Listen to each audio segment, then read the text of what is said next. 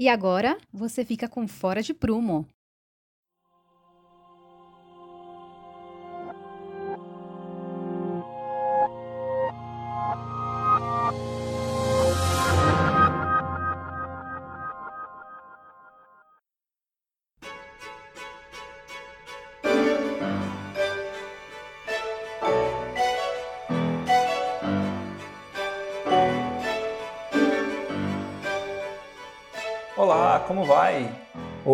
Fora de Prumo, vamos conversar a respeito do conceito de funcionalidade em arquitetura, urbanismo e design.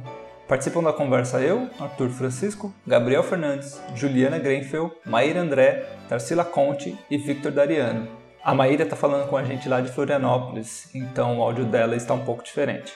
Além do debate, nesse episódio eu estreio Em Tese, que é um bloco no qual entrevistamos pessoas que recentemente apresentaram algum trabalho de pós-graduação. Nesse episódio, a conversa é com a Luiz Orsini, que fez uma análise sobre a implantação da BIM, a Companhia Paulista de Três Metropolitanos. Dê uma olhada na descrição do episódio para ver as marcações de tempo de cada bloco. Bom, chega de enrolação, vamos pro papo.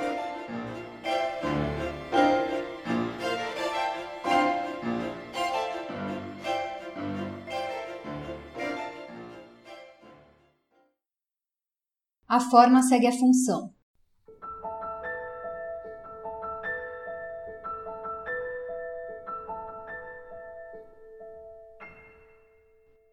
Se você trabalha com arquitetura, urbanismo e design, certamente já ouviu essa expressão. Menos é mais, ou ornamento é um crime, também entram no hall de frases célebres que povoam as mentes dos profissionais de projeto. Chegamos ao ponto de querer negá-las, por serem tão opressoras ou lacradoras na sua essência. Mas será que entendemos o seu significado? A distância ajuda a ver um pouco melhor. Muitos levaram o debate para a ideia de combate à ornamentação, Assim, o ornamento clássico sai de cena, mas as edificações e objetos não ficam completamente nus. Em seu lugar, aparecem materiais caros como mármores, aço, vidro, pinturas e polímeros perfeitos, composições desafiantes. Alguns casos fazem questão de exibir as marcas do processo de construção ou fabricação, como é o caso do concreto armado aparente, machucado pelas formas compostas de pequenas tábuas de madeira, jamais revestido. O ornamento clássico sai de cena, mas novos artifícios ocupam seu lugar, ainda que não os víssemos assim em sua época, nem questionássemos sua aparente autenticidade. Nós as víamos como uma ruptura completa com o clássico, e isso eram de fato.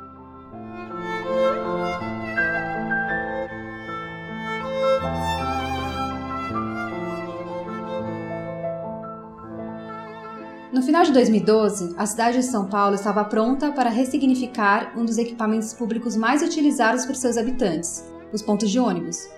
Não porque os anteriores não funcionassem, mas talvez porque fossem apenas funcionais, sem aquele algo mais que desperta nossos interesses, ou porque a prefeitura precisava gastar dinheiro, mas isso é outro tópico. De fato, quando foram apresentados os estudos dos novos modelos, parecia que São Paulo ia ter equipamentos parecidos com o que se via lá fora, um significado de qualidade foi encontrado. Porém, quando os abrigos foram implantados, a história mudou de rumo.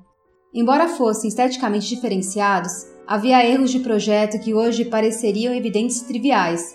O telhado de vidro expunha as pessoas ao intenso calor do sol. Não havia placas que indicassem quais linhas passavam por aquele ponto.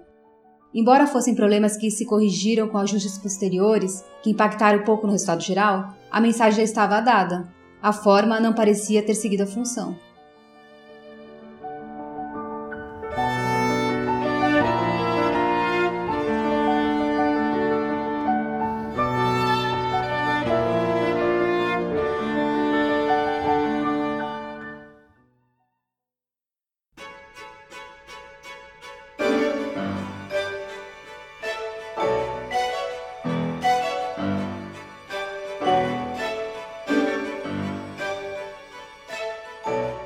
Então, pessoal, diante desse exemplo que a gente viu agora, por que, que o ponto de ônibus não consegue resolver essas questões práticas, essas questões de funcionalidade tão aparentemente básicas do projeto?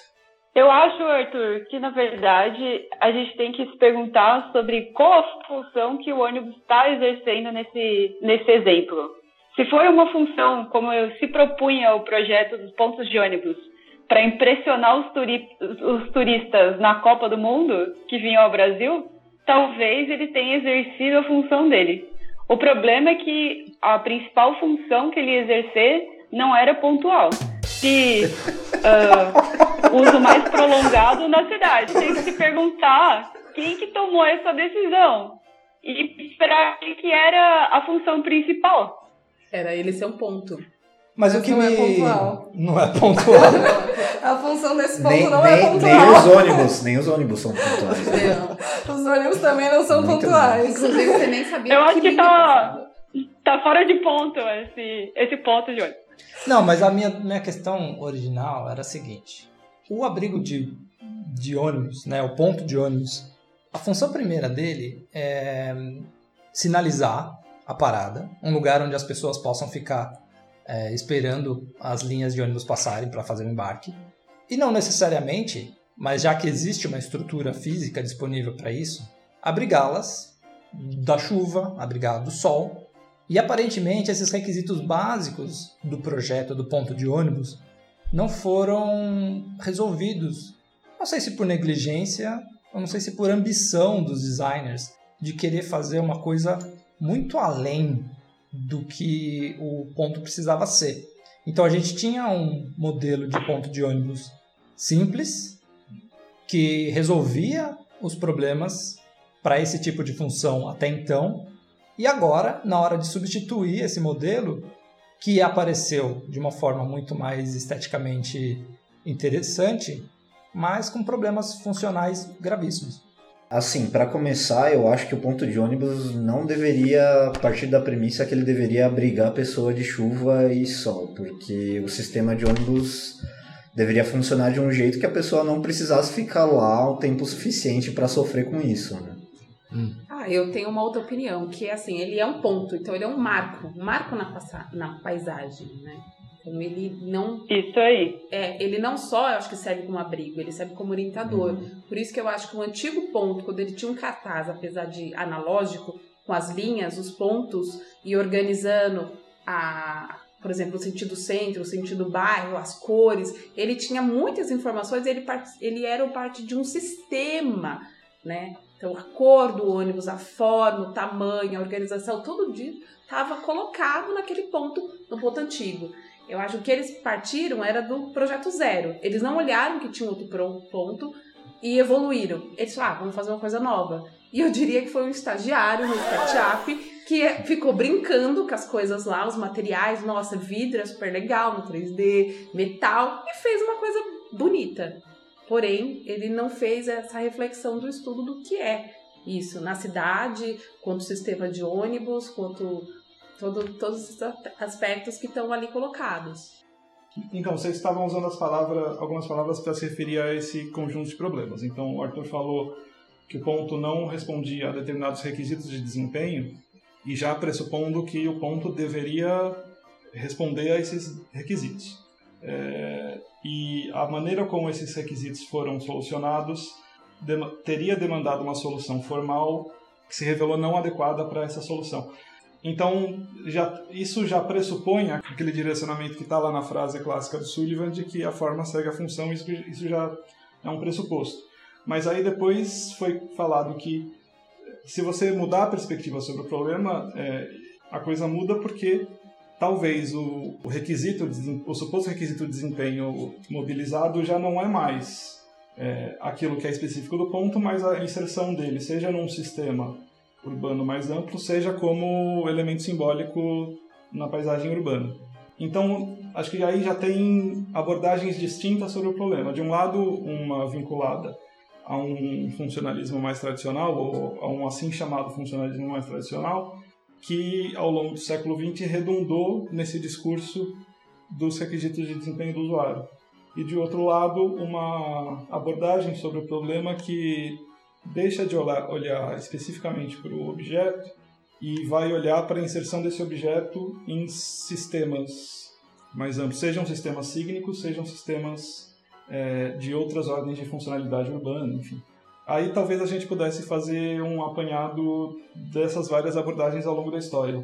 Considerando o que o Gabriel falou, é, eu acho que a gente precisa pensar o seguinte: a gente está falando de, de função estética e função de desempenho, né? De cumprir uma função é, de abrigo, sei lá.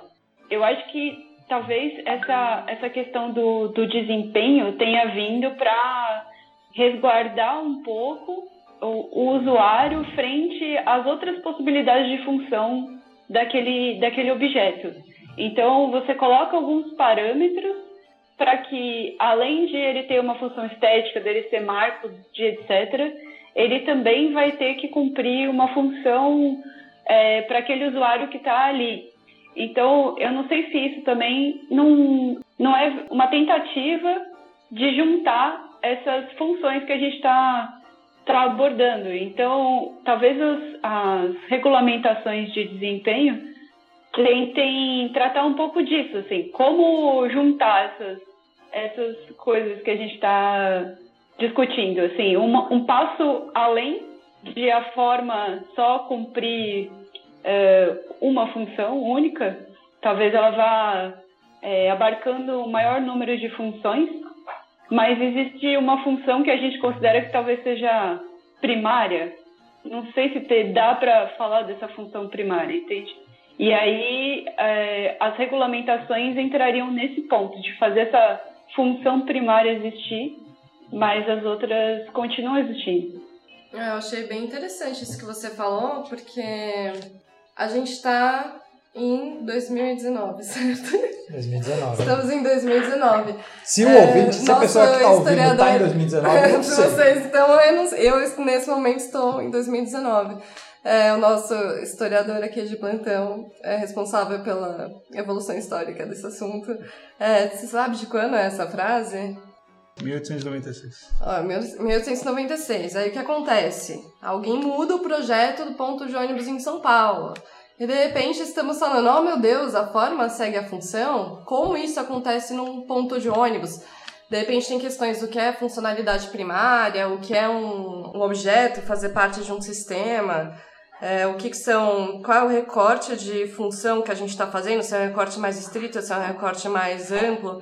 Então, assim, acho que uma questão interessante para a gente tentar entender é por que, que a gente ainda tem que falar sobre isso hoje em dia. É, por que, que estamos é, discutindo forma e função? Por que, que isso não é uma discussão superada? Vamos então, tentar acho... definir? Vamos tentar pelo menos entender o nosso ponto de vista a respeito do que são essas diferentes, esses diferentes aspectos do, do objeto projetado? Porque aí talvez a gente consiga entender melhor o que, que a gente está e o que, que a gente não está resolvendo.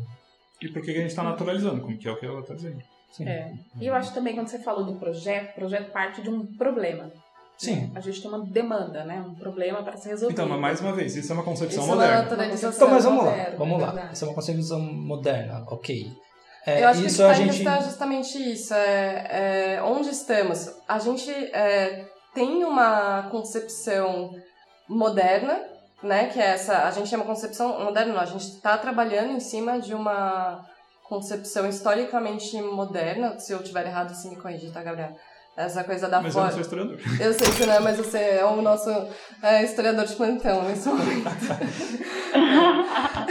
é o ponto. É a nossa melhor referência nesse momento. Mas ó. Mas assim, a gente tá. É, acho que a gente partir dessa visão, o que, que é a forma segue a função no paradigma, paradigma moderno e no paradigma pós-moderno. Onde estamos agora? Estamos falando de que Boa. paradigma? Boa. Vamos. vamos eu, eu sugiro a gente começar jogando a pergunta lá para trás, para exemplos bem básicos e antigos até. A gente já conversou a respeito disso quando a gente estava bolando a pauta do episódio, e aí surgiu a seguinte várias conotações a respeito da, do tempo em que a gente usa a palavra função. Né? Se a gente usa hoje, ela tem uma conotação, se a gente lê ela em textos de centenas de anos atrás, a gente encontra outras conotações e em milhares de anos talvez outra. Uma das premissas que foi colocada na discussão é: as coisas têm um propósito, certo? Tudo aquilo que demanda um tempo, uma dedicação, um trabalho é, humano, seja para criar a coisa mais útil ou a coisa menos útil, leva à criação de algo que tem um propósito. E a gente pode discutir esse propósito. O exemplo que nós pensamos para ilustrar essa discussão foi o seguinte: qual o objetivo de uma catapulta? Né? Existe, na hora que um exército ou um responsável pela divisão do exército, a necessidade de desenvolver uma máquina, uma arma, com o objetivo específico de causar medo, causar uma destruição de uma fortificação, esse objeto tem uma função definida e se essa função não for atingida, não for resolvida, o exército falha e, a, e o seu objetivo principal, que é vencer um conflito, não se realiza. Isso dá para ser relativizado? Esse tipo de propósito das coisas dá para ser relativizado? Não, Eu vou fazer um contra-exemplo para você. Imagina que a catapulta é tão amedrontadora que eles ganham a guerra pela cara da catapulta. E aí? Ela cumpriu a função dela. É o cavalo de Troia. Mas ela não fez a função que você. Ela não disparou uma tá bola. entendeu? É, ela não disparou ela uma bola para destruir nada. a fortificação, mas ela cumpriu o objetivo que era desmobilizar o exército oponente. É. Beleza. Mas aí tudo bem. É, a questão aí era: o objetivo dela era botar medo ou o objetivo dela era disparar a bola? Eu acho que quando a gente considera função, a gente pensa em uma função. A gente não tem que falar a forma segue a função, mas a forma pode seguir as funções. Né? Porque uhum. a função. Então, mas mais uma vez, é, é porque a gente está tratando abstratamente da frase do Sullivan. E a frase do Sullivan tinha um, um, um, um objetivo muito específico que não é a função que a gente usa. É, Qual era? Então, por isso que talvez seja interessante retomar isso. Eu, eu imaginava que a primeira menção a isso estava justamente nessa frase do Sullivan, que é do final do século XIX.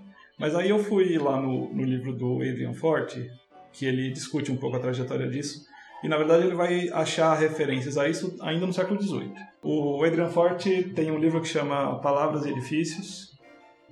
É, esse livro infelizmente não está traduzido ainda, é, e ele se propõe a ser uma, um conjunto de verbetes sobre conceitos da história da arquitetura, enfim, e ele, em cada verbete, ele vai de alguma maneira é, posicioná-lo historicamente e as várias mudanças de significado que eles tiveram.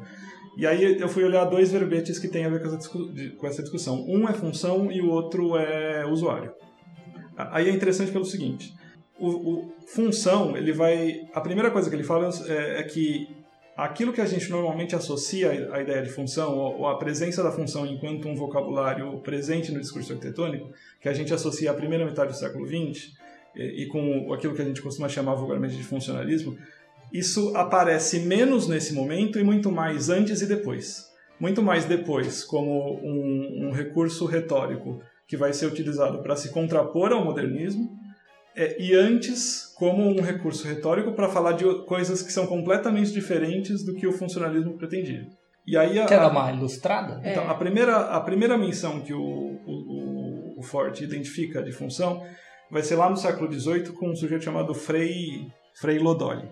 É, e ele vai usar ele vai usar a função numa perspectiva retórica porque ele quer fazer uma crítica da maneira como se como se justificava o estabelecimento da forma da arquitetura clássica, que procurava na arquitetura que era originalmente de madeira a, a matriz dos ornamentos feitos em arquitetura em pedra. É, ele vai dizer que a função desses elementos não estava sendo adequadamente expressa, e aí o problema não é, é propriamente funcional, como a gente costuma dizer, mas é um problema muito mais de expressão porque você não estava respeitando as características inerentes daquele material e você estava buscando um, um, a referência da arquitetura em madeira. Então ele estava querendo criar uma forma de simbologia, de representação. E que era essencialmente tectônica. Tectônica. Mas, e porque dentro da perspectiva do modernismo a gente criou essa separação entre tectônica, função uhum. e forma. E, no, e, hoje a gente separa isso. Mas a, a preocupação dele era basicamente tectônica. E, e, segundo o Adrian Forte, é uma metáfora matemática, porque ele vai olhar para a função como Leibniz descreve a função, a função matemática, que é uma quantidade agindo sobre outra quantidade. Faz ele... sentido isso no nosso campo? Então, não sei. Mas ele vai dizer o seguinte: é, a quantidade de esforços que está agindo sobre aquela matéria é, vai gerar uma forma que não está adequada naquele momento. Os discípulos dele, segundo o Forte, eles meio que perderam isso e começaram só a, se referir a, a essa função para fazer essa crítica formal. O Adrian Forte vai, vai, vai argumentar que no século seguinte, no século XIX, essa, essa metáfora que era matemática, ela vai passar a ser uma metáfora biológica. E, e é uma metáfora biológica que vai ter duas vertentes. Uma primeira vertente, é, ele, o, o Forte vai identificar nos textos, enfim, no discurso do Viollet-le-Duc, é uma espécie de lamarquismo arquitetônico. É, como o lamarquismo estava em voga, é usado para explicar uma série de coisas, isso vai se, se transformar numa metáfora para falar de arquitetura. Quando ele vai falar de função, também vai ser numa perspectiva tectônica, porque ele vai tentar identificar o papel exercido por cada elemento numa estrutura mais ampla, que é a estrutura dos edifícios. Certo, aí bem específico com relação a, ao que cada elemento construtivo deve exercer no papel Elemento na construtivo, resolução elemento do construtivo espaço. e também elemento espacial, Uhum. num sentido mais amplo, porque ele vai olhar para diferente é, a, a, a ideia de que organismos distintos se adaptam a, a, ambientes distintos. Então, essa metáfora biológica, que inclusive do ponto de vista da própria biologia ela se revelou equivocada com Isso foi depois- pré-darwinismo. isso, pré- pré-darwinismo. Com o darwinismo, essa perspectiva dentro da biologia se vê equivocada, é, mas ela é uma metáfora necessária nesse momento. E aí vai ter uma outra metáfora biológica que está relacionada ao romantismo alemão, segundo o Adrian que vai ser a metáfora utilizada pelo, Adrian- pelo, pelo Louis Sullivan. Que é a, a frase que ele sintetizou, Que é a frase que ele- fórmula segue a função. Agora, mas se você olhar para a frase, ela diz o seguinte: é a lei que atravessa todas as coisas orgânicas e inorgânicas, todas as coisas físicas e metafísicas, todas as coisas humanas e sobre-humanas, todas as manifestações da mente, do coração e da alma, que a vida é reconhecível na sua expressão, que a forma segue a função. Esta é a lei. É- Ele está primeiro se baseando numa certa visão do que é a natureza, porque ele está dizendo que na natureza a forma segue a função. Mas ele mas ele está, em primeiro lugar, projetando uma certa ideia de natureza, que é aquela a natureza moderna, que, separada do homem, enfim, tudo aquilo que a gente já conhece. Já é uma natureza que por si só já está mecanizada, já- está vista como uma perspectiva muito mecanizada. E por outro lado, ele está dizendo que é é a lei que atravessa todas as coisas humanas e sobre-humanas. Isso é extremamente idealista. C- Ele está quase que sugerindo que existe uma coisa ideal e dentro dessa coisa ideal, é, essa lei funciona. Quase que como um propósito externo ah, A qualquer coisa, e Ele, que- ele não está preocupado propriamente em saber se é, o tamanho de um banheiro vai ser adequado à É função que quase aquele banheiro exerce. né? É, Quando é ele quase define- platônico. Que ele define o que é a, né, ele- a- o que, que é a, fun a função como Ideal ideal e como ela vai e se como- materializar. Isso. Né? Então, por isso, o ideal do ponto, a gente está discutindo o que é o ideal de um ponto e como Hum. ele se ma- materializou na cidade de São Paulo. Eu já tinha até esquecido do ponto. né? Então, mas é quando a gente fala em função primária do ponto, essa busca da verdade É. do ponto, da essência do ponto. Não, tem tudo bem, a gente reconhece que existem muitas funções é, sistêmicas, simbólicas, mas eu sei que existe uma verdade do ponto, existe a essência da catapulta, sabe? Existe um, uma coisa, um cerne de algo que a gente pode tentar alcançar, ou que ele vai ser alcançado naturalmente, mas existe essa busca desse ideal metafísico. É Que- disso que, eu, que um pouco eu estava tentando falar, assim, essa, essa idealização de uma essência a priori das coisas, Que é e uma não uma coisa que acontece. Que é uma essência moderna, porque o jeito que a gente pensa é Não, no exemplo Ela é, ponto, sim. ela é moderna, mas ela é antes do moderno. É uma coisa já. É uma coisa que. é, eu acho que o modernismo ele pega essa ideia meta- metafísica e ele extrapola. E ele leva isso ao extremo, a grandiosidade, a cisão absoluta do que é, do que não é, do que está dentro, do que está fora. Mas a noção, essa noção é, metafísica desse cerne ideal das coisas, dos objetos, de qualquer coisa ela é anterior. É E que acho eu- que o modernismo é a extrapolação absoluta disso. Não, não. E, e aí eu acho que tem uma diferença para o Sullivan, que é o seguinte, é, é a, a raiz do pensamento é a mesma, de fato. É uma idealização, enfim. Mas é, para o Sullivan, essa função tinha a ver com o destino espiritual dos edifícios. Aquilo que um, um propósito superior, metafísico. E qual seria o propósito superior de um ponto de ônibus? Só que do ponto de ônibus, um- existe uma perspectiva de cientificidade, de racionalidade. De racionalidade? Que, que ele deve cumprir aquela função exata, mecânica de abrigar as pessoas, servir ao, ao ônibus, De etc. um etc. pensamento moderno já. É, de um pensamento. organizado. Sim. Vamos, deixa eu fazer Só, só que em ambos os casos é isso. Existe uma, parece que uma verdade superior que você está tentando alcançar. Aqui se reconhece a dimensão espiritual dela. No, no Mas- caso do, do ponto de ônibus, é, é- existe uma pretensão ou uma ilusão de racionalidade. Mas posso pegar um pouco esse seu gancho? Que é quando a gente fala num pós-moderno. Existe um moderno que a gente pode, que eu espero que não esteja muito enganada, que a gente pode tomar como uma essa extrapolação do que, que é a função, que essa função ela fica um tanto reduzida. E existe um pós-moderno que busca recuperar outras funções que aí, na- no meu entendimento, esse pós-moderno que busca recuperar outras funções, mas ainda está buscando funções, são funções muito aproximadas dessa função ideal, Você gostaria de dar um dessa função subjetiva. exemplo? Por exemplo, quando a gente está falando do ponto de ônibus, e aí a gente começa a falar ah, do significado do ponto de ônibus na cidade, da função estética, da função, sei lá, de acolhimento, a gente está trazendo funções um pouco mais é, soft, assim, um pouco mais talvez subjetivas Mas ainda são funções.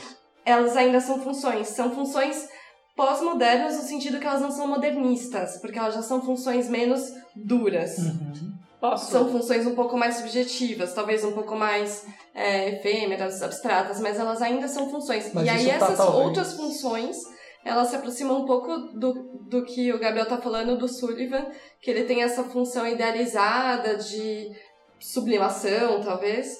E eu acho que o pós-moderno, em parte, ele é, por isso que eu acho que existem duas formas de ver o pós-moderno. Uma é o pós-moderno em, em contraposição ao moderno, no sentido de vamos ampliar esse recorte.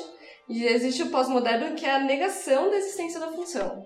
Eu acho que quando a gente ainda está falando dessa visão é, anterior do Sullivan, acho que é uma retomada de uma, de uma visão ideal da função. É, só complementando, eu acho, indo no, no que você está colocando, é, estudando um pouco, relembrando as coisas da, da- de arquitetura, eu me deparei com, a- com essa questão de que o modernismo, os ciãs, eles colocavam muito a ideia de construção de uma sociedade ideal eticamente, politicamente, um homem padrão, entendeu? Chegar a um ideal, é platônico isso, constru- construir uma sociedade platônica, né? As cidades organizadas e uma, uma ideia de racionalidade muito grande. Então você tinha paradigmas que tinham que ser seguidos. Então o homem, a bancada tem que ter 70 centímetros. Surgiu Le Corbusier, é, e co- o homem vitruviano do Le Corbusier, então ele vai estudar habitação. Então tudo isso era muito quadriculado e fechado nessa questão muito, eu diria até é, socialista, de você pensar a sociedade como todos iguais.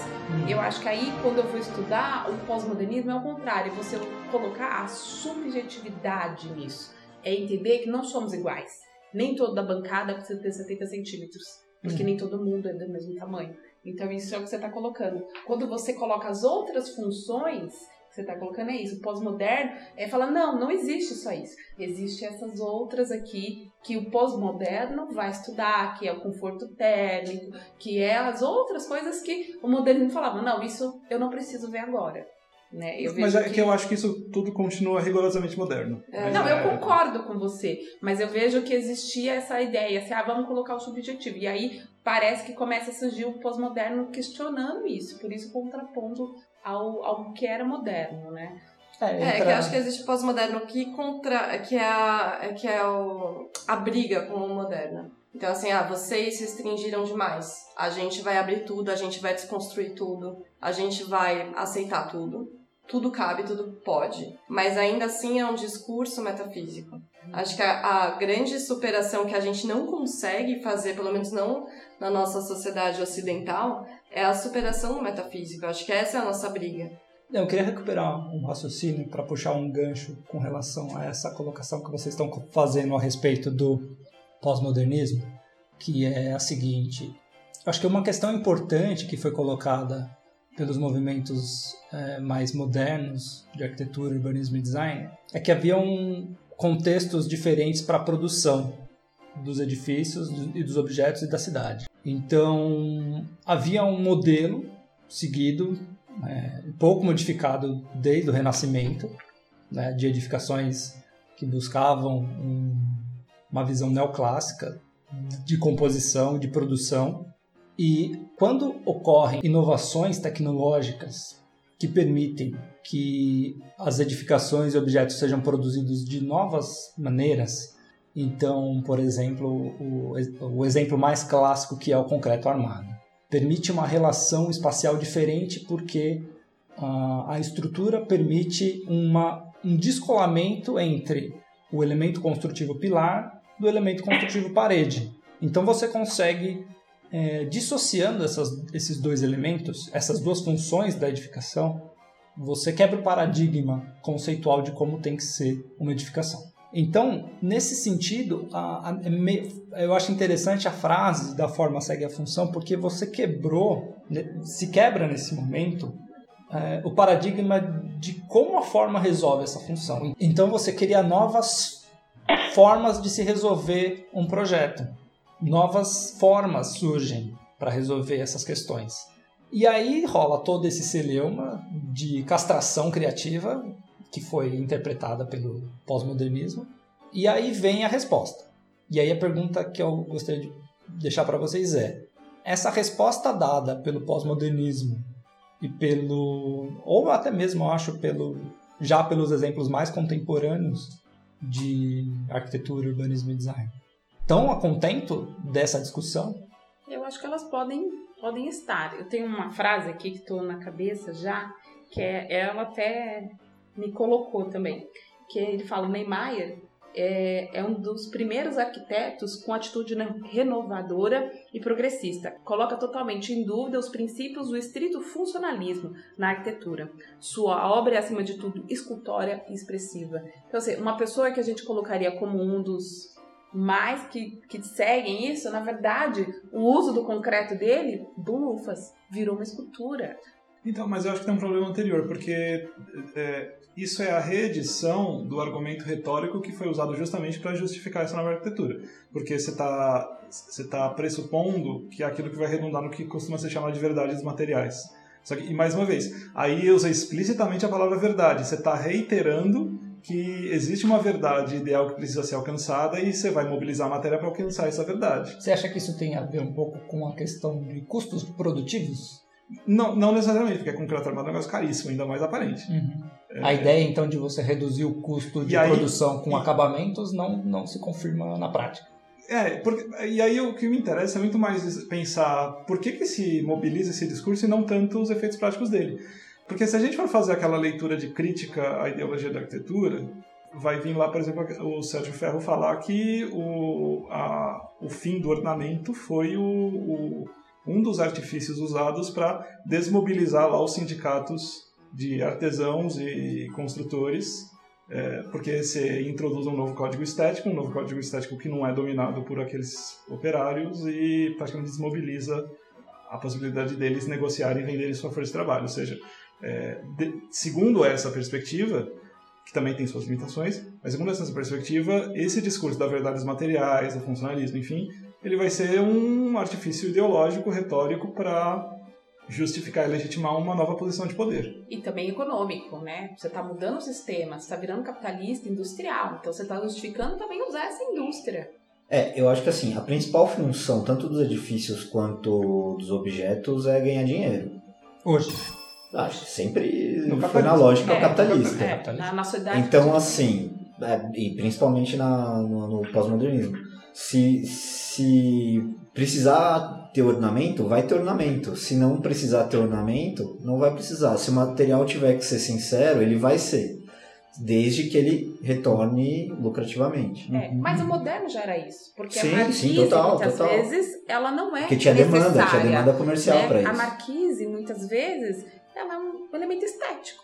Assim como muita coisa pós-moderna, a gente vai falar, ah, isso é estético. Você acha que aquela marquise ali do Ibirapuera que faz a ligação entre os edifícios soltos no verde do espaço, ela seria a mesma coisa se não tivesse aquela marquise ali? Não, poderia ser em linha retas. Se fosse o racionalista, ia fazer uma linha reta. Uma linha reta não, mas, é mas independente, Não, mas independente disso, o... mas é Niemeyer, né? Não, mas independente disso, foi mobilizado um enorme canteiro e esse canteiro, segundo essa perspectiva que eu estava falando, esse enorme canteiro mobilizou é, é, extrair um monte de mais-valia. Então não importa um pouco a função. Importa, mas Nessa valia. perspectiva que eu estou falando, porque ela também tem suas limitações. Mas aí, será que Mas isso não- não congela um pouco o raciocínio em cima do projeto? Congela. Porque senão Congela a gente não vai em fazer última, nada. não, em última instância você não faz nada. Sim. É. Ou não, eu acho que é um projeto político, por exemplo, a União Soviética, ela vai adotar uma linguagem como sociedade, ela estava propondo uma nova sociedade, um mo- modo político, entendeu? De produção também. Ela vai adotar a, a fabricação, a industrialização. Tanto, acho que um dos pavilhões, eles e o Brasil são os que mais são uau, assim, diferentes. Não, sim, mas- a própria. Dentro Então, da União Soviética. É, é, a- é ideológico. Não, mas dentro isso. da União Soviética, inclusive, eles vão recorrer ao ornamento, pra, enfim.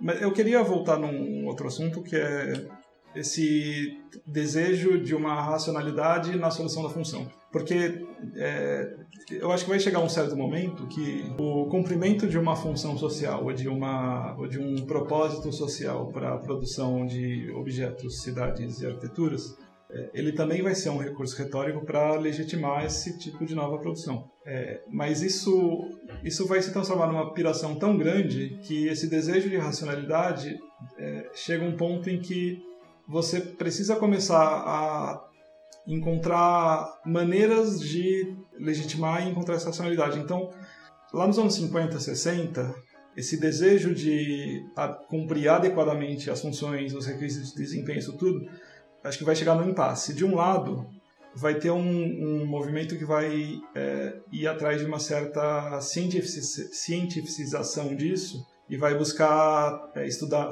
realizar estudos comportamentais, vai, vai tentar olhar para as pessoas quase como se fossem ratinhos de laboratório para ver como elas usam os edifícios e as cidades, enfim, e os objetos, e vai, é, a partir dessa espécie de avaliação pós-uso da coisa, é, gerar subsídios de projeto. Tentar levantar informações científicas para É. retroalimentar o processo Sim. do projeto. Sim, mas e tudo em função dessa espécie Que de é o que a gente faz. É, mas que a isso gente não é vive. estudo, é um estudo de demanda. Sim, mas, mas é, note que ele está em busca dessa verdade ideal, que é a função da coisa, e para isso, ele, e isso ele vai mobilizar e instrumentalizar esses estudos. E de um outro lado você vai ter aqueles que vão usar o que eu vou chamar de abordagens participativistas, que vão tentar entender direto naquela figura do usuário, é, em contato direto com ele, a matriz de solução desses problemas. Só que em ambos os casos ainda você está lidando com uma abstração que é o usuário. E, e aí eu volto naquele outro verbete que o, do- que o Adrian Forte escreve no livro dele. Ele vai, ele vai perceber o seguinte, se a função ela era, ela era essa questão que estava lá na primeira metade do século XX, ainda que não fosse explicitamente anunciado, o usuário, a palavra usuário, a categoria usuário, ela vai passar a frequentar o vocabulário da arquitetura, do design, do urbanismo, enfim, só dos anos 40 e 50 para frente. Ela não aparece antes. E o que é o usuário? O usuário é uma abstração. O usuário não tem cor, não tem gênero, não tem classe, não tem, ele é histórico. É, Só que usuário, quando você fala em usuário, você, você reveste o seu discurso de um senso de objetividade, de cientificidade. Você está dando quase que um, um sentido social mais amplo para isso. Nesse sentido, tentando fazer um pouco a ponte com o que a Ju falou a respeito da padronização do usuário. Mas você não está querendo dizer que, os que as edificações, os objetos não eram feitos para as pessoas usarem. Você quer dizer Que o usuário passa a ser uma categoria a partir da qual vai se tentar construir a matriz desse entendimento e dessa busca de solução. E aí você consegue fazer uma otimização industrial? É isso? O desejo é esse. Só que na prática você está lidando com o usuário, que é abstrato, aquela coisa toda. E daí a crítica, daí isso que vocês estavam falando antes, quer dizer, existem algumas abordagens que, que- a gente estava chamando de pós-modernas que vão tentar incorporar essas subjetividades. Só que elas vão tentar incorporar essas subjetividades ainda enquanto funções. E daí vai ter uma outra crítica que vai se opor a isso, que é uma crítica que talvez seja é, não, não funcional, enfim, antifuncional, alguma coisa do tipo. É, o Adrian Forte vai lembrar do caso do Henri Lefebvre. O Henri Lefebvre ele desconfiava profundamente da palavra usuário, até o ponto de negá-la, porque é, ele desconfiava justamente em função dessa abstração que ele é. A abstração que, obviamente, é profundamente adequada a, a um sistema de imensa troca de mercadorias, aquela coisa toda. Eu posso fazer um comentário bem em cima do que você está falando? Hoje eu estava escrevendo um texto e eu estava usando a palavra usuário, comecei a me sentir desconfortável, comecei a substituir a palavra usuário por outras. Então, tentar é, alocar melhor o quem era esse meu usuário. e eu percebi que a, essa, isso, exatamente isso que você está falando. Para mim, eu iria além. Assim, ó, às vezes parece que a palavra usuário ela é uma invenção de, da nossa categoria profissional é, numa tentativa é, de legitimar a nossa própria existência. Uhum. Que eu acho isso muito doido. Uhum. Então, assim, o usuário existe para que nós existamos como designers. Uhum. Porque eu, como designer, sou um ser que faz o quê? O que é um designer? É muito difícil de definir. Eu sou um ser que elabora. Então, se eu sou um ser que elabora, só existe enquanto ser elaborante, enquanto estou elaborando. Porque e a partir do momento que eu paro de elaborar, é, eu não sou mais Uhum. designer. Porque quem não é designer, ah, qualquer profissão, de certa forma, está elaborando algo. E- mas eu sou designer. A profissão que, por definição, elabora algo, porque eu me defino como ser em, em elaboração de algo. E você criar uma categoria usuário é uma saída, talvez, estratégica para a gente permanecer existindo fora do momento da elaboração do design. Não sei se faz sentido para vocês. Eu tô, Faz, eu tô- eu- eu tô com uma dúvida no conflito que aparece entre o projeto sob medida e o projeto massificado. Assim, não o projeto, né? O produto sob medida e o produto massificado. Então, eu pensei em três coisas. Você falou de usuário, né? A palavra usuário. Eu venho do setor público hoje. Então, o falar em usuário no setor público, para mim, é inadequado, porque não existe usuário, existe cidadão. Entendeu? Falar em usuário, você é quase um cunho comercial. E pior que falar em usuário é falar em cliente. Né? Cliente é realmente uma pessoa que você vai atender e vai vender algo. Né? Então, assim, um ponto de ônibus, quando você fala usuário, para mim tá equivocado. Melhor, o cliente menos ainda, entendeu? Mas existe esse conflito entre, por exemplo, o brand vai estudar os, os nichos de mercado. As pessoas não são iguais. Da Corbusier lá colocou todo mundo igual. Aí descobriu, não, nem todo mundo é igual. Mas um por um não dá. Não dá pra gente fazer uma cadeira para cada um. A gente não vai vender, né? As pessoas vão querer ir na loja e comprar. Comprar um garfo, comprar alguma coisa, uma camiseta. Então conseguiram começar a segmentar ao ponto do brand estudar os segmentos. Então eu quero segmento de podcast. Então eu vendo microfones para podcast, que é o mesmo microfone, sei lá, para rádio, mas eu vendo isso porque eu descobri um novo nicho. Uhum. Então, assim, essa coisa de- do contraponto do, do ser ideal e do estudo do, do que é a- aquele nicho, aquele usuário, essa pessoa que vai usar, é- ela é. Ela varia, vai variando de acordo com o fim que você quer. É, mas são termos que, na minha opinião, eles mudam de acordo com o contexto. Cidadão, cliente, usuário. Uma das mudanças que eu fiz nesse texto mais cedo foi eu troquei usuário por cliente, porque eu achei que estaria, eu estaria sendo mais honesta. Porque você Usando está a palavra cliente, vendendo eu falei, algo. estou falando de clientes. Ai, que palavra feia, velha, cafona. Cliente. Eu falei, mas é mais.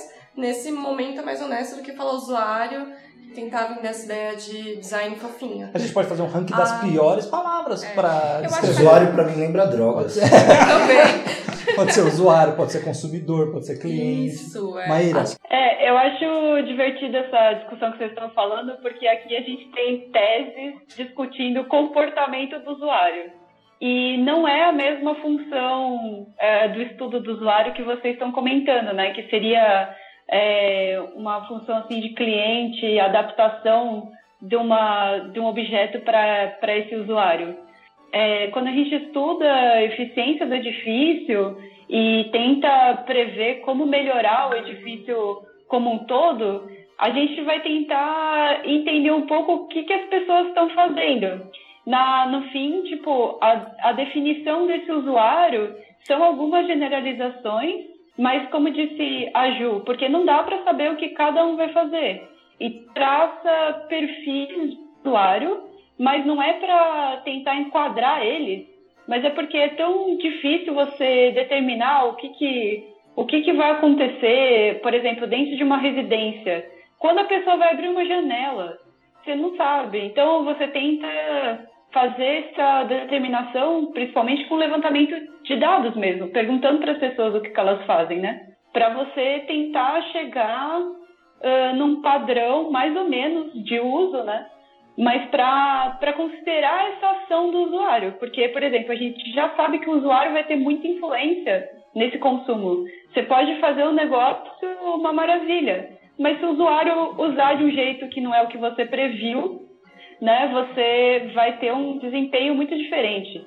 Então você já tem que partir de, olha, as pessoas vão funcionar mais ou menos assim com essa, com essa construção, vai?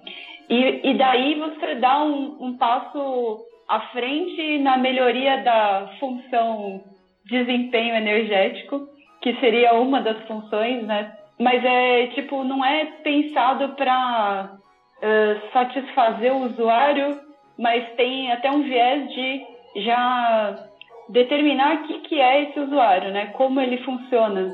Então ele é um, um ponto inicial, não um ponto final. Então muda um pouco isso que vocês estão falando. É, não, eu só ia comentar em cima do que você está falando que, é, no, pelo que eu entendi, quando o Gabriel falou dessa abstração do usuário, ele também não estava. É, primeiro que eu acho que é, esse, esse entendimento que você está trazendo de usuário, ele é super legítimo, ele acontece e ele, ainda assim, ele é uma abstração. É, de uma ideia, é um norte que a gente está colocando aí num processo de projetar para alguém que é uma abstração. Eu acho que o que o Gabriel estava tava trazendo um pouco é que a gente, de alguma forma, precisa é, trazer esses recursos abstratos, idealizados, para a gente conseguir desempenhar essa atividade na nossa profissão. É pelo menos é isso que eu entendi que você estava falando. Não, eu sei que você seja... não chegou no ponto da nossa então, profissão, que isso é o que eu trouxe então, a mais. Ou, ou talvez não seja possível mesmo. Porque aí eh, tem. Porque isso que a Maíra falou me parece que é uma a extrapolação disso para os dias atuais. Então, ainda é essencialmente moderno. Ainda é um raciocínio essencialmente moderno, da maneira como a gente estava dizendo. E aí eh, eu queria trazer o exemplo dos situacionistas, que, enfim, é um exemplo que a gente sempre traz, mas eh, eu acho que ele sempre cabe. A gente sempre traz nesse segundo episódio. o, porque, o, tudo bem, a gente ainda está tratando de anos 50, 60, não são os dias atuais, mas... É, Atualiza aí, O que, que os situacionistas estavam propondo? Eles estavam olhando para aquela cidade funcional em que eles se viam cotidianamente programados para fazer as mesmas coisas. Então, é, a cidade faz com que você levante, é, tome café, vá trabalhar, depois vai almoçar, volta para casa. Enfim, cê, cê, suas atividades são todas programadas, inclusive seus momentos de ócio. É, o ócio é programado, o trabalho é programado, tudo é programado. É, ou seja, você, enquanto mercadoria força de trabalho, está exercendo as funções que são previstas para você, a cidade está exercendo as funções que são previstas para ela, para que as suas funções sejam exercidas. Como é que você cria uma outra cidade? Você não cria. A única maneira que, eh, que, eles, que eles descobriram foi subverter a lógica da, da, da, da cidade, e aí, enfim, isso vai dar lá na teoria da deriva e no, nos procedimentos psicogeográficos. A deriva nada mais é do que isso, é promover uma presença desses corpos na cidade que subvertam a lógica que os programa. Então.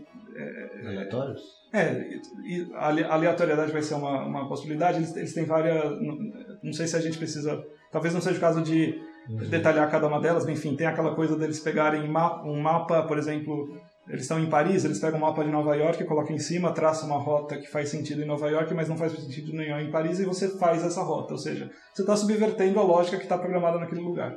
É, ou a aleatoriedade. Então, eles vão, fazer uma relação da, da, presença desses corpos na cidade com a escrita automática dos surrealistas. É, isso tem a ver depois com uma co coisa que o próprio Adrian Forte lembra, de que o Baudrillard é, quando ele também desconfia do funcionalismo, da função e de tudo isso, é, ele vai opor tudo, o funcionalismo com o surrealismo. E não, quase que como quem diz, é, dentro dessa estrutura não existe possibilidade de, de, superação, não existe possibilidade de ação que não seja a sua subversão total. Tudo bem, isso é uma postura completamente imobilista, mas é a perspectiva que está tá colocada. Mas isso é. me, me lembra um jogo de xadrez, onde todos os traçados, como se fosse um jogo, todas as possibilidades já estão traçadas. Então, aí o que eles é vão sugerir. Black Mirror, né? Sabe? Assim, Sim, todos o que, os o que eles vão sugerir, o que eles vão sugerir. Ou você implode a cidade. É, o que eles vão sugerir é justamente que é impossível construir uma cidade dentro desse sistema. A única coisa que você pode fazer é subverter a lógica que está programada. Que ela já, inclusive, foi planejada. Sim, depois a contracultura vai mostrar que a subversão está prevista no, no, no ah, eu lembrei, só, só, mais uma coisa, eu lembrei da Maíra falando do usuário, eu lembrei do ponto de ônibus de novo. Porque você falou, né? Você faz o estudo do, do que as pessoas fazem, né? Do cotidiano. É como se fosse um. Na minha cabeça, assim, eu vejo um estudo de fluxograma, né? As pessoas passando, aonde elas vão, quanto tempo elas ficam, o calor que elas geram tal. Aí eu vejo a quantidade de raio tal, e, e faço esse estudo. E aí o ponto de ônibus, quando a gente fala assim, ah, quem é o usuário do ponto? Eu vou estudar esses fluxos E aí, cruzando com o que o Gabriel falou do cara que tá à deriva, o looping, gente. Ponto de ônibus, as pessoas dormem. E não é uma função que o cara pensa quando vai pensar um ponto de ônibus. Entendeu? O cara que tá à deriva. E aí é tanto assim que é o cara que tá à deriva, que é o looping, incomoda, né? Que ele é pensado como um anti projeto, que é o banco que o mendigo não pode sentar, não pode dormir, uhum. entendeu? Então essa, eu acho que juntando os dois, né? Você estuda os comportamentos lá, os 70% dos comportamentos que ocupam lá o espaço e, e deixa 30 ali que você não consegue induzir, né? Então é uma equação, né, de, de fluxos com, com a quantidade, o incômodo, né, ali que isso gera e as variáveis que você vai colocar na sua função para gerar um produto.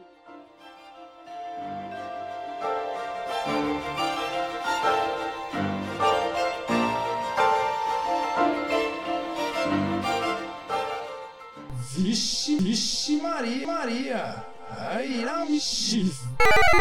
Maria. Tem um objeto que... Agora fossem problemas que se corrigiram com a paradigma moderno. Ainda bem que seu tocador de podcasts e seu fone de ouvido não te deixam na mão quando você precisa deles.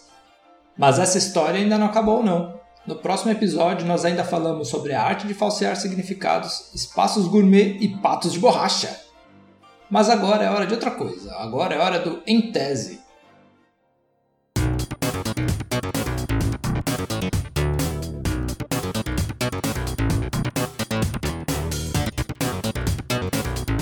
O Em Tese é a sessão do Fora de Prumo, na qual a gente entrevista pessoas que apresentaram trabalhos de pós-graduação recentemente. É uma forma de aproximarmos o que está sendo produzido na academia de nossos ouvintes. Hoje eu vou entrevistar a Luiz Orsini Cavalcante, que apresentou uma monografia de especialização em gestão de projetos na construção civil a respeito da implantação da modelagem da informação na construção, também conhecida como BIM, no escritório de projetos da Companhia Paulista de Três Metropolitanos, onde ela trabalha. Vem comigo. Oi, Luísa, tudo bem? Oi, Arthur, tudo bom e você? Luísa, a gente se interessou muito pelo seu trabalho, que é a respeito da implantação da BIM lá na CPTM e como isso impacta o processo de trabalho de vocês por lá. Por que, que você se interessou em pesquisar esse assunto? Eu eu participei da implantação do BIM na CPTM e foi um momento em que eu estava ao mesmo tempo estudando na pós de gestão de projetos e os dois temas se encaixavam muito, né? Eu, eu percebi que a implantação do BIM é, transformou completamente a nossa forma de trabalhar e fez a gente reavaliar todos os nossos processos de projeto, como que a gente faz o projeto. Então foi bem útil, muito útil para o trabalho que a gente desenvolve. Então eu achei que seria interessante fazer um trabalho sobre isso. E como você desenvolveu sua pesquisa? Bom, eu estava participando desse projeto é, na CPT. A gente é assim, a gente precisava fazer uma adaptação de acessibilidade na estação, nas estações Ribeirão Pires e Rio Grande da Serra. E a gente precisava que fosse rápido só que não é um projeto de muita complexidade, então a gente aproveitou para usar o BIM pela primeira vez nesse projeto. É, então a gente juntou uma equipe de cada área, cada especialista em uma disciplina diferente, juntou uma equipe numa sala e começou a fazer o projeto. Foi uma coisa meio de sopetão mesmo. Então, como eu desenvolvi essa pesquisa, foi basicamente eu participei desse processo todo é, eu, eu percebi que tinha muita coisa em comum com as coisas que a gente estava aprendendo no pós, né, de gestão de projetos. E eu achei que seria uma coisa que se aplicava muito, o, o conhecimento que eu estava adquirindo nos estudos com o que eu estava executando. Então, o seu método de pesquisa foi o estudo de caso? Foi o estudo de caso. Eu participei né, ativamente da, do, da experiência, então eu estava lá, eu estava vendo tudo, então eu peguei alguns documentos que eu tinha disponíveis da, da própria CPTM e também é, fiz pesquisa, pesquisa bibliográfica. Bom, com base nisso que você já adiantou na resposta da pergunta anterior, a gente queria saber como que foi planejada a implantação da BIM lá na CPTM. Quais foram as principais figuras organizacionais envolvidas nesse processo? Bom, é a seguinte, a CPTM ela é dividida em algumas diretorias, tem planejamento, tem a obra, tem a operação, e essa foi uma iniciativa da diretoria de planejamento. Lá em 2012, eles definiram que ia começar a usar o BIM e a partir de então começaram a pesquisar qual seria a melhor forma de implantar, o melhor software, as melhores empresas para trabalhar e foi contratada uma empresa de consultoria que dá treinamento e ensina a mexer nos softwares. No caso, a gente usou o Revit, o Navis, o pacote Autodesk. Então, eles planejaram todo, toda a implantação, começando pelos, por definição de quem ia fazer qual treinamento, qual equipe, qual área da empresa estava envolvida, com qual parte do processo de projeto, para definir quem que ia fazer qual curso. Aí que vieram os treinamentos que a gente fez lá para 2014 nos softwares. E hum, a partir dos treinamentos para a gente fixar melhor o aprendizado a gente fez um projeto piloto. Na verdade era na própria a gente o treinamento a gente fazia na consultoria e aí a gente voltou para a empresa onde a gente trabalha e, e começou a mexer no software lá, tentando modelar alguma estação já existente, e eles ajudavam a gente nisso, qualquer dúvida. E aí que a gente decidiu que seria em conjunto, né? Foi definido que seria interessante aplicar num, num projeto, mas sempre podia perguntar para o pessoal da consultoria, eles sempre ajudavam a gente se tivesse qualquer dúvida. Então eles apoiaram a gente durante esses primeiros projetos. Então, o primeiro projeto piloto foi mais um levantamento e o segundo já era um projeto onde vocês tinham alguma coisa para resolver. Um, na verdade, esse projeto piloto que eu chamei foi só um estudozinho, um levantamentinho para a gente fazer uma área pequena para aprender a modelar mesmo. Depois, oficialmente, que começou o projeto mesmo de adaptação de acessibilidade dessas duas estações, Ribeirão Pires e Rio Grande do Sul.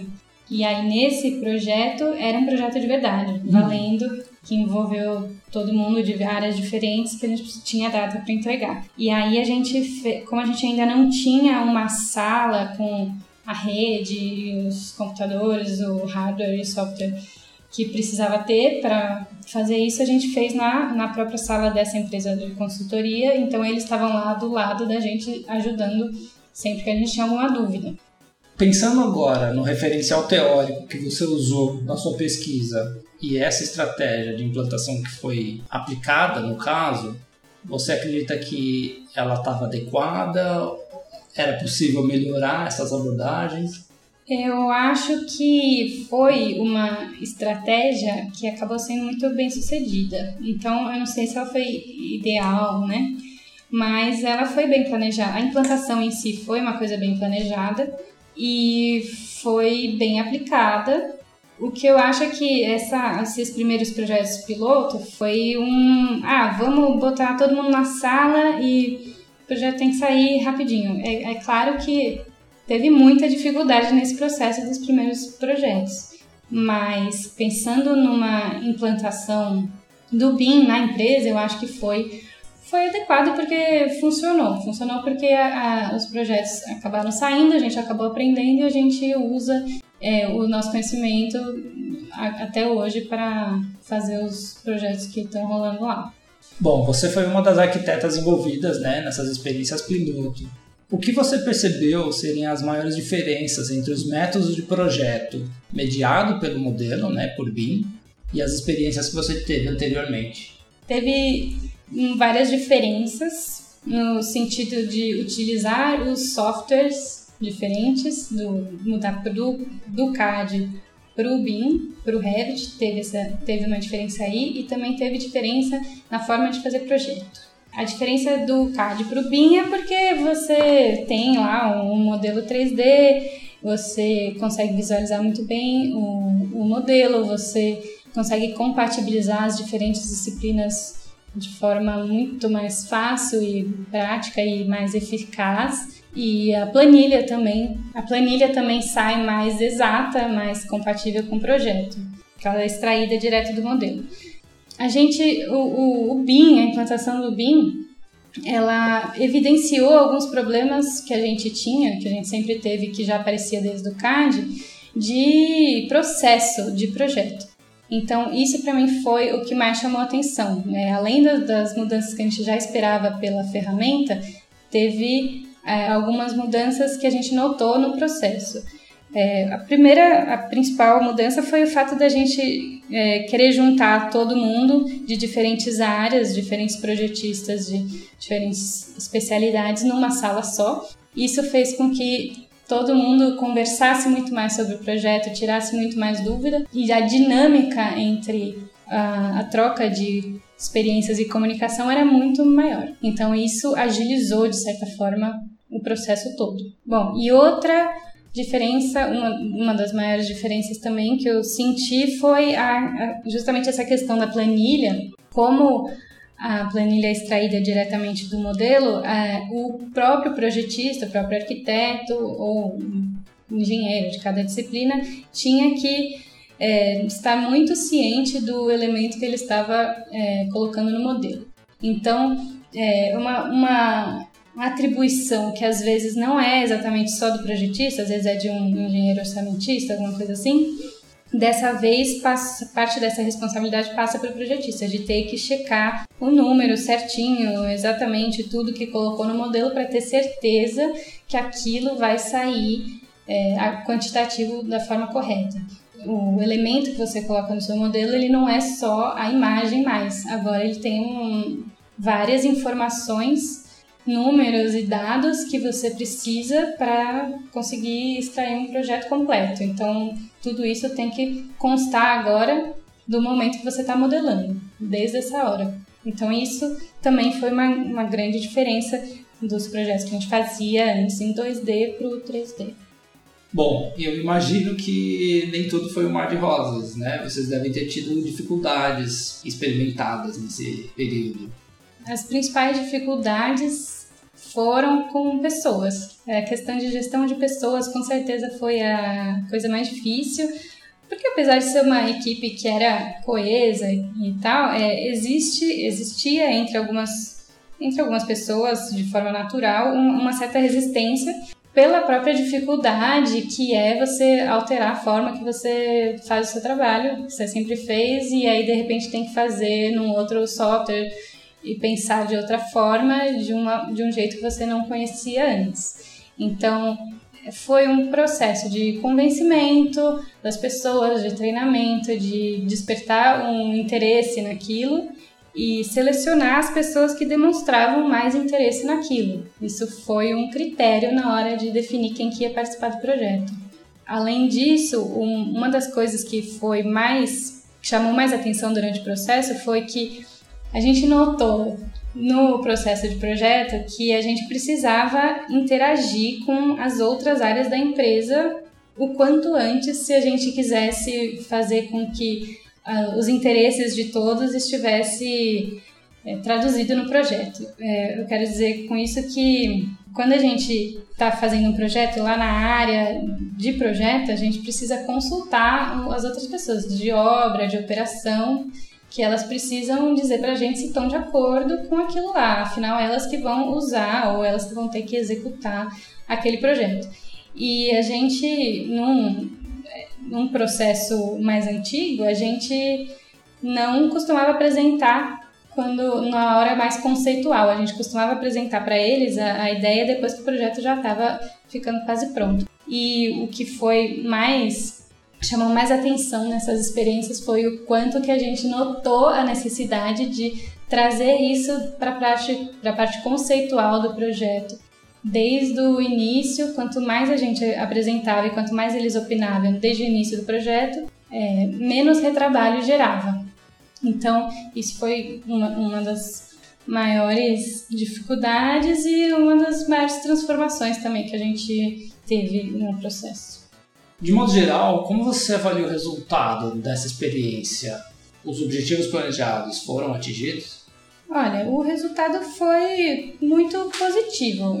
Foi uma experiência demorada, difícil. É, foi, a gente teve que ir e voltar várias vezes para corrigir coisa, de, descobrir algum erro lá na frente e voltava. Então, em alguns momentos ela foi bastante difícil, mas eu acho que isso colaborou bastante para os projetos que foram feitos depois. Então, o, esses primeiros projetos que duraram bastante tempo por conta de, do aprendizado que a gente estava tendo, hoje em dia a gente leva menos da metade do tempo para fazer a mesma coisa por todo o aprendizado que a gente teve. E não só em mexer no software, mas também é, a gente tem muito menos retrabalho porque a gente conversa com todas as equipes muito mais cedo, a gente interage de forma muito mais é, dinâmica, então com certeza a gente ganhou muito com essa experiência. Foi um laboratório que foi muito positivo. Do ponto de vista estratégico, então a empresa organizou as equipes e o pessoal agora está mais bem alinhado para fazer o projeto desse jeito. O pessoal está mais bem alinhado. A gente usa é, mais ou menos essa, essa mesma ideia para fazer os projetos hoje, mas hoje é, a gente está um pouquinho diferente, porque esses projetos foram feitos lá dentro da empresa, mas hoje a gente tem mais contratado projetos que são feitos por projetistas fora e a gente coordena. Mas o que a gente usa disso é justamente a, o processo, a, a coordenação, o cronograma.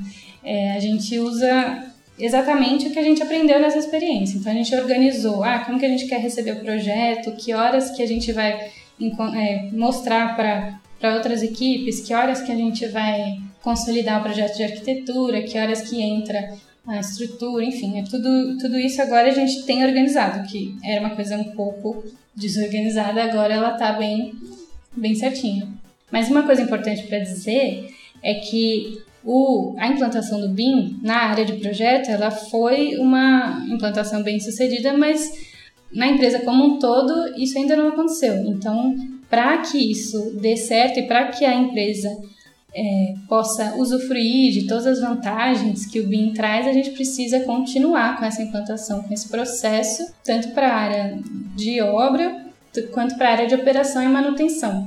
Quando isso acontecer, aí sim a gente vai ver todas as vantagens que o BIM tem a oferecer, porque por enquanto está só na área de projeto, mas existe esse plano de que avance para as outras áreas. Então, de modo geral, você diria que o desenvolvimento da pesquisa que você fez na pós-graduação está bem atrelado ao trabalho que você desenvolve lá no dia a dia? Sim, é, a pesquisa me deu um referencial teórico, uma, uma base para eu conseguir juntar essa essa experiência que eu tive com a implantação do BIM com, e, e, organizar, de certa forma, ajudou a gente, a nossa equipe, né, a organizar o, os projetos futuros. Então, é, com certeza, o, a pesquisa ajudou bastante na atuação profissional. Bom, Luísa, gostaria de agradecer a sua presença e a sua disponibilidade para dar essa entrevista para a gente. Eu que agradeço. E se você que está ouvindo gostou do assunto e quer saber mais sobre o trabalho da Luísa, a gente vai deixar disponível link para a monografia dela, que está disponível no site da, do programa de pós-graduação. Lá vocês encontram também informações de como entrar em contato com ela. Então, muito obrigada pela oportunidade de divulgação do meu trabalho e é isso, pelo interesse. a gente que agradece.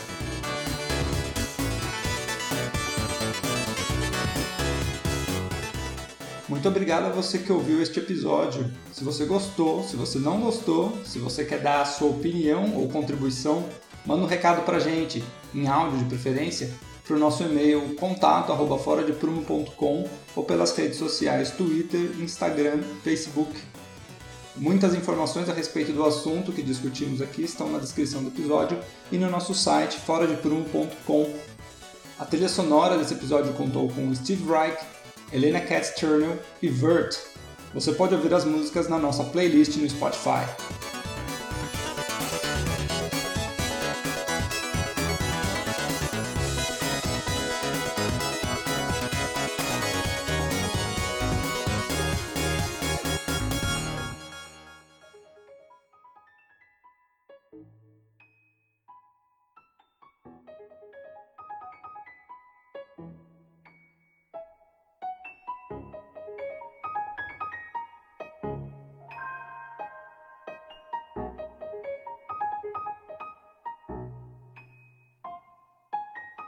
A grana hoje mora nesses prédios de vidro.